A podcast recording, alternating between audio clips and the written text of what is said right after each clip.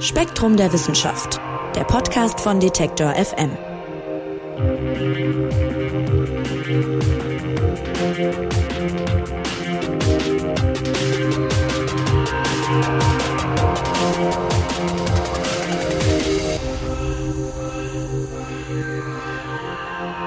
Guter Rat, der ist bekanntlich teuer, das sagt der Volksmund. Und das mag in bestimmten Fällen stimmen, aber guter Rat ist, wenn man die Wissenschaft fragt, vor allem eines selten. Und damit herzlich willkommen zu einer neuen Ausgabe des Spektrum Podcasts. Mein Name ist Marc Zimmer und ich freue mich, dass ihr dabei seid. Wir sprechen heute über die Kunst des richtigen Ratgebens, denn das ist gar nicht so einfach und hat eine Menge mit Psychologie zu tun. Im aktuellen Magazin von Spektrum Psychologie geht es deshalb genau darum, was die Forschung nämlich darüber weiß, was Ratschläge wirklich hilfreich macht und wie sie auch angenommen werden. Das ist ja auch immer noch ein Punkt. Erklären wird uns das Ganze Spektrum-Redakteurin Christiane Gelitz und die ist jetzt bei mir am Telefon. Hallo Christiane. Hallo Marc. Christiane, man sucht ja ständig eigentlich Rat und Tipps bei Leuten, egal ob das jetzt die Familie ist oder Freunde oder Kollegen. Und äh, die meisten von uns würden sich vermutlich auch von sich behaupten, dass sie ganz gute Ratgeber sind. Aber das stimmt vermutlich nicht, habe ich jetzt durch die Lektüre von Spektrum Psychologie gelernt. Es gibt nämlich eigentlich viel mehr schlechte Ratschläge als gute, sagt die Wissenschaft. Und ein Grund dafür ist, dass Ratgeben oft eher eine Art, so nennt ihr es, Gesprächsnarzissmus ist. Was bedeutet denn das? Ja, gemeint ist damit so eine Art egozentrisches Gesprächsverhalten. Das heißt, wenn Leute von einem Problem erzählt bekommen, dann erzählen sie sofort von eigenen Erfahrungen oder sie sagen, mach doch mal dies oder du musst doch nur und dann kommt schon die vermeintliche Lösung. Sie betrachten das Problem aber nicht aus der Perspektive der Person, die das Problem tatsächlich hat sie wollen oder können deren Perspektive vielleicht auch gar nicht wirklich verstehen, sondern halten die eigene Erfahrung oder die eigene Sicht der Dinge für die einzig wahre.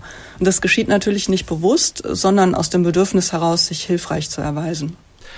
Okay, und wie kann man das denn vermeiden, so, so ein Ratgeber zu sein?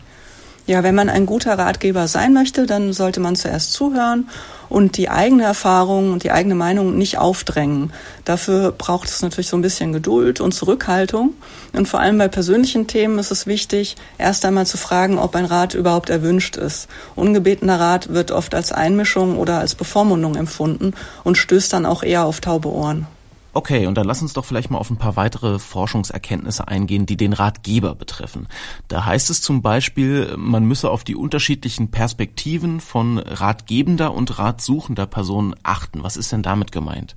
Ja, also ein Ratgeber kann, wenn das gewünscht ist, das Problem dann aus einem anderen Blickwinkel betrachten und eben aus dieser Perspektive helfen. Und genau deshalb ist ein Rat so wertvoll, weil er eben eine neue Perspektive eröffnen kann. Er kann das Problem strukturieren und ähm, dabei helfen, Prioritäten zu setzen.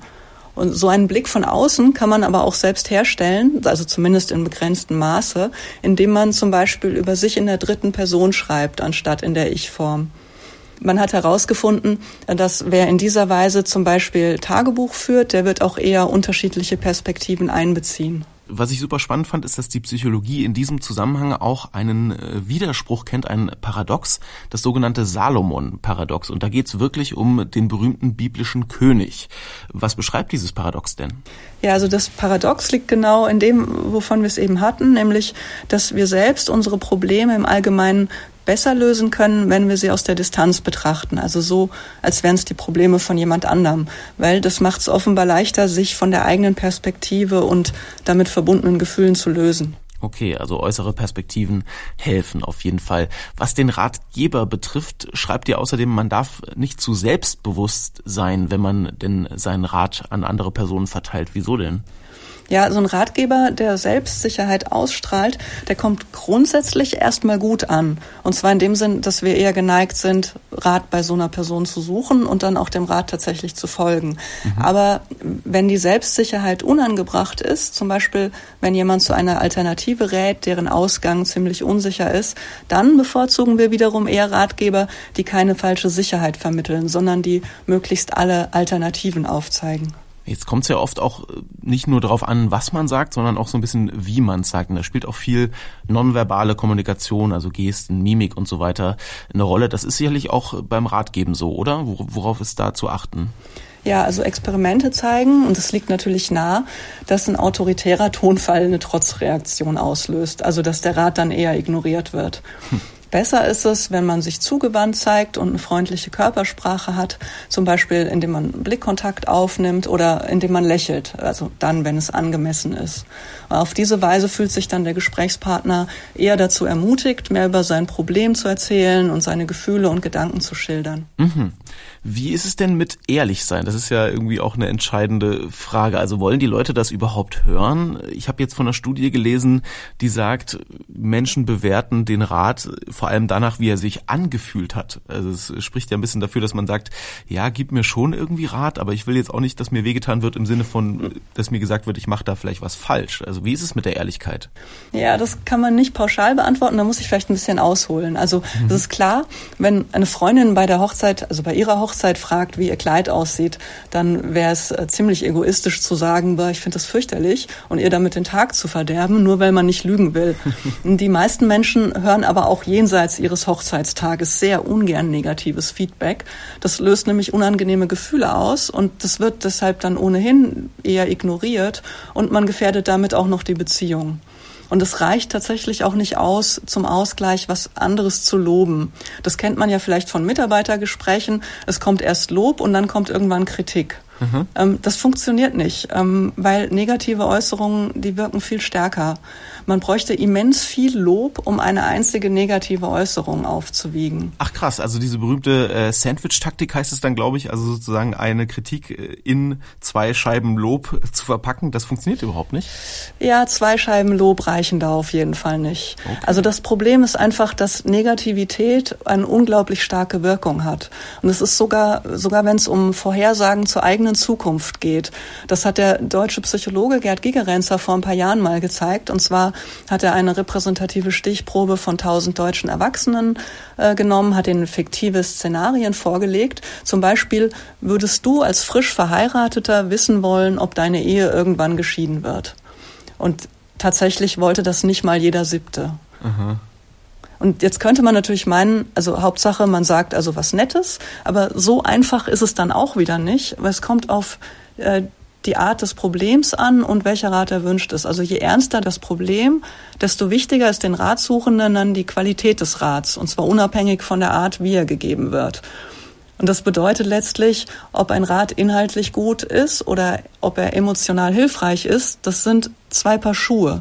Und deshalb ist es so wichtig, erstmal zu schauen, was der Ratsuchende überhaupt möchte. Okay, ja, also ein schmaler Grad mit der Ehrlichkeit beim äh, Ratgeben. Mhm. Äh, lass mich dich mal was fragen, wenn ich gerade so an mich selber denke, als ich das letzte Mal vor einer größeren Entscheidung stand, das war eine berufliche, das war letztes Jahr, äh, da hat mir ein bestimmter Freund sehr geholfen. Und zwar in einem Gespräch, wo er mir vorher gesagt hat, du, ich werde dir heute nicht sagen, was du machen sollst, also ich werde dir nicht zu einer Entscheidung helfen. Das war für mich dann erstmal so, hä, aber ich genau das suche ich doch, ich will doch einen Rat von dir haben.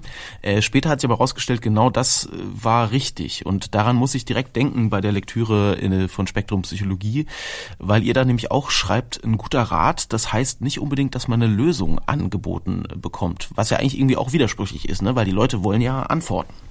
Ja, dein Freund hat vielleicht einen Artikel von Adam Grant gelesen. Das ist ein, ein US-Psychologe und der, der hat mal geschrieben, ein guter Rat sagt nicht, was man tun soll. Und er hat geschrieben, also wenn Studierende zu ihm in die Sprechstunde kämen, dann würde er erstmal fragen, was sie überhaupt wollen. Also wollen sie nur ihre Entscheidung bestätigt haben oder wollen sie, dass er ihnen beim Nachdenken hilft oder wollen sie wirklich, dass er auch ihre Überlegungen hinterfragt? Und wenn ich einem Freund von einem Problem erzähle, dann, dann möchte ich vielleicht ja nur, dass er zuhört und mir damit hilft, meine Gedanken zu ordnen. Und vielleicht hat dein Freund das geahnt, dass sowas in der Art auch für dich in dem Moment das Wichtigste war. Ja, vermutlich hat er das irgendwie, irgendwie geahnt, ohne dass ich ihm gesagt habe. Das ist ja dann, spricht für einen ganz guten Ratgeber eigentlich, ne? Ja, absolut. Gut. Jetzt geht's beim Ratschlag, bei einem guten Ratschlag selber auch haben wir gerade gehört, so ein bisschen um emotionale Unterstützung, vielleicht weniger um eine Lösung anbieten. Und emotionale Unterstützung heißt ja oft auch, dass man vielleicht einfach ein bisschen Trost bieten und spenden will und sagen will, hey, Kopf hoch, es ist doch alles irgendwie nicht so schlimm. Das ist aber auch wieder keine gute Idee, schreibt ihr. Ja, ja, das ist mittelgut. Also jedenfalls laut Wendy Samter und Arena McGeorge, das sind beides Professorinnen für Kommunikationsforschung in den USA. Und sie haben ein Handbuch für Kommunikation geschrieben. Und demnach fühlt man sich umso mehr unterstützt, je mehr der Ratgeber die eigene Sichtweise und damit verbundene Gefühle anerkennt. Also wenn der Ratgeber sagt, war das doch dumm, sich wegen so einem Problem schlecht zu fühlen oder reiß dich mal zusammen, dann wäre das das niedrigste Kommunikationsniveau, weil er ignoriert damit äh, die Gefühle und wertet sie ab. Ein mittleres Level sind so Hilfsangebote. Zum Beispiel, lass uns was trinken gehen, damit du auf andere Gedanken kommst. Denn das erkennt die Not zumindest implizit an. In deinem Beispiel, hm, das liegt, würde ich sagen, vielleicht noch einen Tick drunter, weil Kopf hoch alles nicht so schlimm. Das sagt ja ähm, auch schon so ein bisschen, naja, ähm, eigentlich ist es doch gar nicht so schlimm, wie, wie du es gerade erzählst. Ja. Und das Beste wäre, also das höchste Level wäre, äh, die Gefühle auch explizit zu bestätigen. Also erstmal zu sagen, ähm, also praktisch sich mitfühlen zu zeigen und zu sagen, das ist ja schrecklich oder das ist ja so super traurig oder das ist total scheiße. Also je nachdem. Das ist spannend mhm. eigentlich, ne, weil man denkt, man zieht die Leute damit eigentlich nur noch weiter runter, indem man ihnen auch noch sagt, es ist schlimm, aber ja. klar, man schafft irgendwie eine Verbundenheit dann, ne? Ja, also nach meiner Erfahrung ich weiß nicht, also das ist jetzt eine Theorie von den beiden und ich glaube auch, dass das durchaus äh, richtig und wichtig ist, das so festzuhalten. Aber nach meiner Erfahrung hört sich das wirklich nur dann authentisch an, wenn man eben auch so mitfühlt. Also es einfach nur so zu sagen, oh ja, das ist ja traurig, das, das merkt der Zuhörer irgendwie. Mhm. Interessanterweise kann man zeigen, dass Männer im Durchschnitt natürlich nur etwas weniger Wert darauf legen als Frauen, dass ihre Gefühle bestätigt werden. Und das passt ja so ein bisschen zu der, also bei Frauen recht verbreiteten Erfahrung, dass Männer gerne Lösungen suchen und weniger gern einfach nur zuhören. Ich weiß mhm. nicht, ob du das auch so kennst. Vielleicht. Ja, es ist auf jeden Fall ein Klischee, aber das scheint ja. sich dann an der Stelle zu bestätigen, ja? Mhm, genau. Mhm. Ja, spannend. Also, lass uns mal noch so ein bisschen auf die Frage vielleicht auch eingehen, wer mehr Rat äh, geben sollte. Das ist ja auch noch eine entscheidende Frage. Ich habe ja gerade so ein bisschen durchblicken lassen. Bei mir sind das vor allem enge Freunde, die mich in der Regel beraten, wenn es ernst wird. Und da schreibt ihr aber auch aus psychologischer Perspektive ist das vielleicht gar nicht so sinnvoll. Warum denn? Für mich würde ich denken, die kennen mich am besten, können mir also auch am besten Rat geben. Ja, es kommt natürlich wieder darauf an, ähm, was, was, du möchtest. Das Problem bei Freunden ist, dass sie oft eine ähnliche Perspektive haben und damit haben sie dann auch ähnliche blinde Flecken. Und wir vertrauen dann natürlich aber gerne auf Freunde, äh, gerade weil sie uns eben logischerweise sympathisch sind und auch eher ähnlich sind. Man kann das auch bei Führungskräften zeigen, ähm, dass die suchen ihren Rat vorzugsweise bei ihresgleichen. Aber sowohl Sympathie als auch die Ähnlichkeit, die haben nicht viel damit zu tun, wie gut der Rat ist. Und um eigene Urteilsfehler auszugleichen, sollte man sich eher Personen suchen, die einem Gutes wollen, aber die auch eine ganz andere Sicht auf die Welt haben. Mhm, also Perspektivenvielfalt ist dann doch auch äh, ja ein wichtiger Punkt, vielleicht wichtiger als dass man unbedingt direkt verstanden wird. So höre ich so ein bisschen raus. Ja, es kommt eben darauf an, was man möchte in dem Moment. Wenn man wirklich in der Sache geholfen haben möchte, dann ist es wichtig, dass man auch andere Perspektiven zu hören bekommt. Mhm. Jetzt haben wir viel über den Ratgebenden ge gesprochen, aber ob ein Rat gut funktioniert, das hängt ja auch sehr stark von der Person ab, die Rat sucht. Ja, also das ist, schreibt ihr, ein gemeinsamer Prozess. Vielleicht kannst du das nochmal so ein bisschen beschreiben. Inwiefern, was, was kommt denn da von beiden Seiten zum Tragen? Ja, also das hatten wir eben schon. Es geht eben nicht darum, dass der Ratgeber einseitig eine Lösung liefert und das Problem irgendwie wegmacht. Es geht darum, dass man das Problem gemeinsam versteht und einen Weg findet, damit umzugehen. Und bisher haben wir ja vor allem darüber gesprochen, dass der Ratgeber ähm, mit seiner e-, Egozentrik ein Problem darstellen könnte. Also dass die Egozentrik ähm, des Ratgebers einem guten Rat im Weg steht. Es kann aber eben auch der Beratende sein, dem seine Egozentrik im Weg steht. Und solche Leute nennt man gerne beratungsresistent, mhm. wobei das Wort von Ratgebern auch oft verwendet wird, wenn sie beleidigt sind, weil ihr toller Rat nicht befolgt wird. Also das äh, war ganz lustig, als ich mit der Recherche begonnen habe und Leuten von dem Thema erzählt habe. Da war die Reaktion von den meisten sofort, ähm, ja, dann er erklär doch dabei bitte mal, ähm, wie man Leute dazu bringt, einen guten Rat zu befolgen. Und das ist aber natürlich überhaupt nicht der Sinn der Sache. Denn in dem Moment, wo man selbst denkt, warum macht er das denn nicht? Mein Rat ist doch so toll, dann zeigt es nur, dass man die Perspektive der anderen Person offenbar noch gar nicht verstanden hat. Denn der hat ja gute Gründe dafür. Mhm. Fühle ich mich auch gerade ein bisschen ertappt, habe ich auch schon öfter mal gedacht. Warum macht er denn nicht einfach? Ich habe es ihm doch gesagt. ja, ich glaube wirklich, das hat jeder von uns schon so erlebt. Dass, ja. Ähm, ja, ich habe mich bei dem bei der Recherche auch oft erwischt gefühlt und habe mir habe viele gute Vorsätze gefasst. Ähm, künftig ähm, weniger in dieser Art zu denken. Mhm. Ja, ist alles gar nicht so einfach äh, mit dem Ratgeben. Aber, das sollten wir vielleicht auch mal noch festhalten, zum Ende hin, wenn es richtig gemacht wird, dann zahlt sich guter Rat oft aus. Das haben Experimente gezeigt. Ja, das, das Lustige ist, das kann sich für beide Beteiligten auszahlen. Also in dem Experiment, was du meinst, da hat man mehr als 2000 Schülerinnen und Schüler in den USA gebeten, dass sie jüngeren Mitschülern Rat geben, wie man bei den Hausaufgaben motiviert bleibt. Und danach ähm, waren die Älteren selbst motivierter und haben selbst bessere Noten bekommen. Das heißt, sie haben praktisch selbst ihren eigenen Rat befolgt. Und das funktioniert nicht nur bei Schülern, sondern auch in anderen Lebensbereichen, zum Beispiel wenn man einen Job sucht oder wenn man abnehmen möchte. Sehr gut. Also die Perspektive, was guter Rat bewirken kann, ist dann doch eine, eine sehr schöne. Christiane, wenn wir jetzt zum Ende hin nochmal in Kürze zusammenfassen wollten, wir haben jetzt vieles gehört, viele verschiedene Aspekte des Ratgebens. Mal ganz kurz noch zum Schluss. Wie gibt man jetzt guten Rat?